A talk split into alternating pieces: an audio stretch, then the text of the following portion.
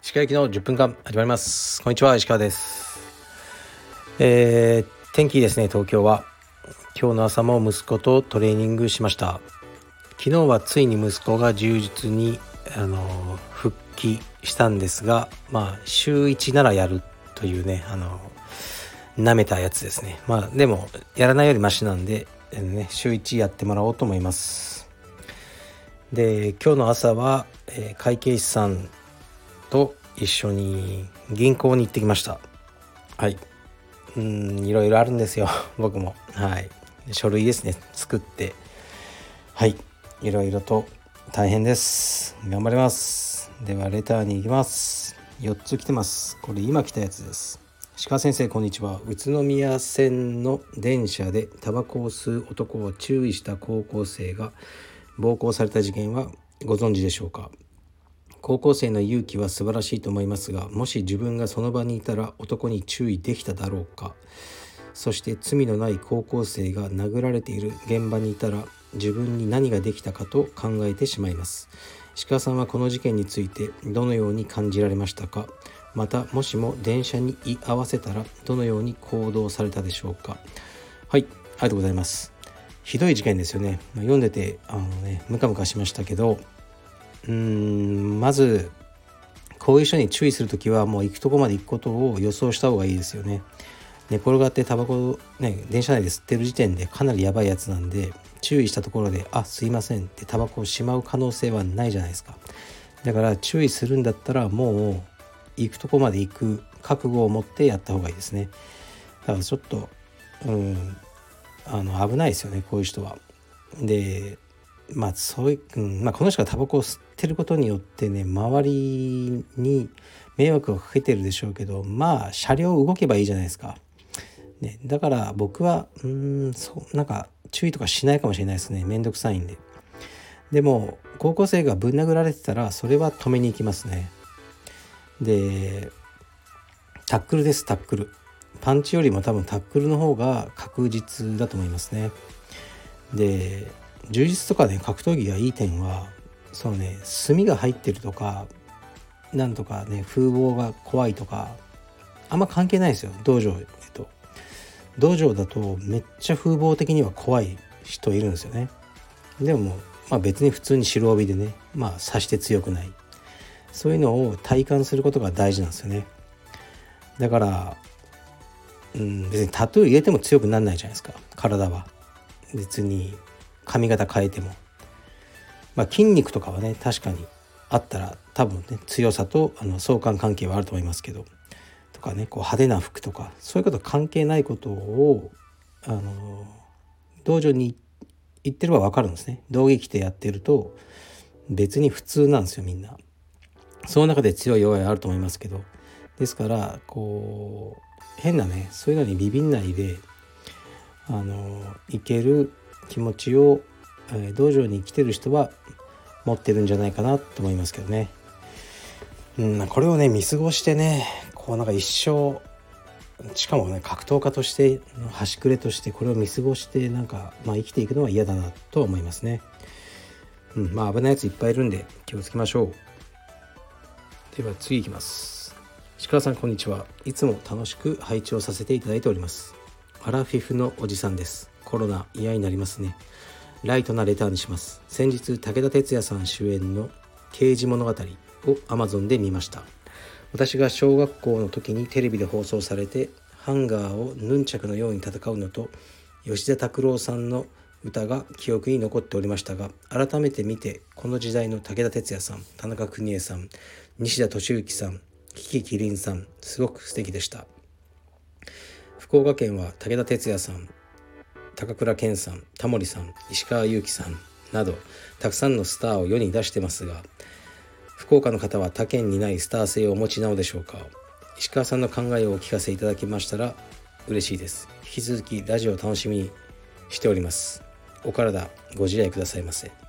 はいありがとうございます。ついに高倉健さんと並ばせていただきましたありがとうございましたちなみに高倉健さんは僕の知り合いがあのえー、っとね麻布のジムでトレーニングしてたら高倉健さんがツツツって横に来て「君はゲイだろう」ってあの言ってきたらしいです。はい、ちなみに本当にその僕の友人はゲイです。それだけです。でえっとねあまあ武田鉄矢さん福岡は確かに多いですよね芸能人。単純に福岡って割と人口多いじゃないですか。あのね大きな都市なんでだから人口比率だけだと思います。人口比率に対して福岡県がその何芸能人とか有名人が多いとは僕は思わないんですけどでも福岡の人ってね好きなんですよ福岡のことが福岡出身って言うことが好きなんですだからこういうふうな印象を与えると思うんですよね。23日前にテレビでたまたまつけたら橋本環奈さんが出てたんですよね。非常にあの可愛らしい女優さんの。で彼女がなんか福岡県クイズみたいなのやってて福岡県ではねこのラーメンのことをなんとかなんとかでしょうみたいな福岡県クイズみたいなのをやってたんですよね。そういうのって本当多いんですよ。なんか福岡の人ってそういうのに使われるというかこう CM とかで田舎の母親みたいな設定だとなんか博多弁多くないですか？あんた何場しよっとねみたいな。博多弁もみんな好きなんですよね。博多のやつも。うん。だからあのー、みんなね博多というか福岡から出てきたやつは福岡のこと好きでそれを主張するから福岡の出身の芸能人が多いという印象を持たれてるんじゃないかと僕は思ってます。どうでしょうかこの持論。はい。次いきます。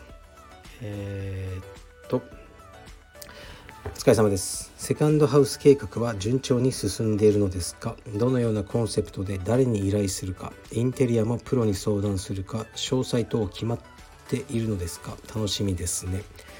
はい。ありがとうございます。実はですね土地買ってないんですよねまだ。うん考えてはいるんですが。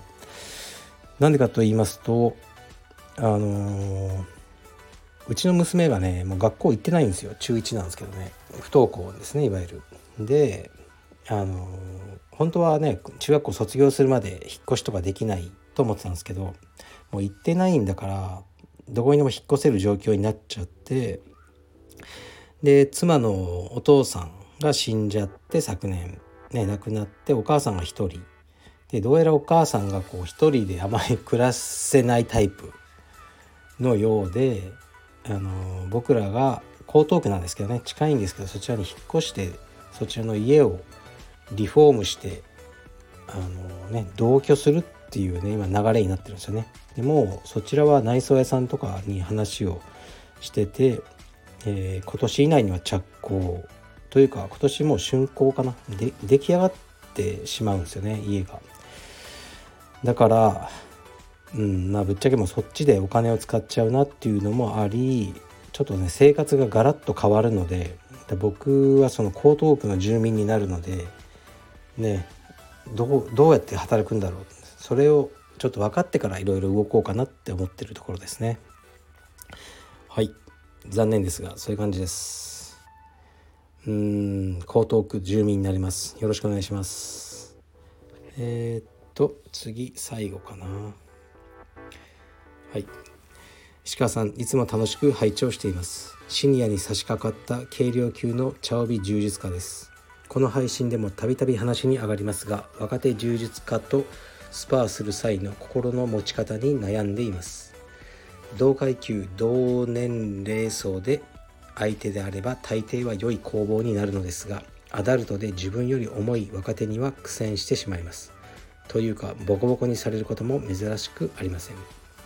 以前石川さんの配信でも子供時代のアンディ紫が黒帯をボコボコにしていたことを例にそういうものだとおっしゃられていましたが頭の中では理解しつつも心がなかなかついてきません。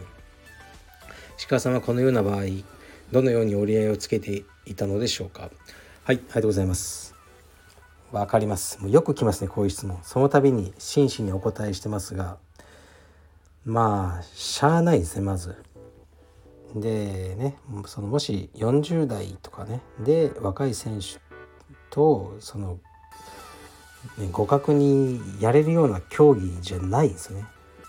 やっぱり、まあ、ゴルフとかねボーリングとかだったらこうそういう高齢のトッププロもいますけど充実はねあのその性質的に無理だと思いますねそういうのは。だからもう受け入れるしかないですけどまあ僕がですね例えばあのそのスパーリングするとしますね。まあ逆にその世良とかね岡崎とかにもやられても全然恥ずかしくないじゃないですか。あいつらも黒帯で若くて有名選手。だから微妙に強いビンビンの元レスリング部の青帯体重78キロとかマジ嫌ですよね。嫌ですがまあねあの腰が悪くなかった時は普通にやってまあやられてまあありますね。でこのやられてあの僕はもう向きになってやります。透かしてるのが嫌なんです。なんかこうやられたけどうーんなんだろうなちょっとやられてあげたとか今日は力抜いてたとかそういうこうインテンションといいますか意図は持たせたくないですね。とか相手にも気を使わせたくない。だからもう必死にやってあの必死にあのねやってやられて負けたらもう悔しがると。クソみたいな。それでいいと思ってます。でそれが事実なら仕方ないんじゃないですか。うん。僕が黒帯だからとかカルペディウム代表とか関係ない。そこに事実があって僕はその事実がありのままに提示されるこのグラジアン柔術が好きだって言ってますよね。だから逆に打撃とかだとそのリアルなスパーってなかなかできないですね。マスしか危ないから。だから言い訳が生まれやすいんですけど充実のスパーリングってほぼ試合じゃないですか。だからある意味どの競技よりもその試合形式のその実力の、えー、ね、見せ合いが起きてしまうのが充実なんですね。で僕はそこが好きなんです。だからそれでそういうある意味シビアな格闘技を選んだ人がいっぱい集まってるからすごく潔くて気持ちがいい人がいる。そういうものが好きなんです。だからそれを否定してたら僕が好きなものは否定することになるので何も考えずただ目の前の敵を倒しに行きます。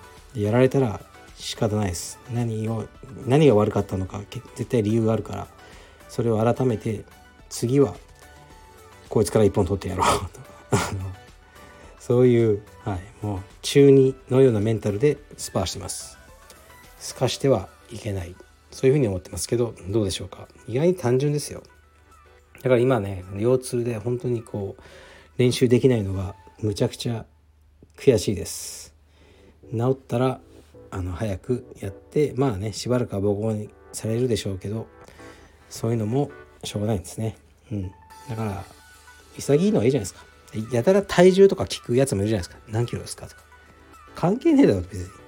うん。だからあの潔く目の前の敵を倒しに行きましょう。やられたらまた改めて挑戦し続けるのみです。はい。失礼します。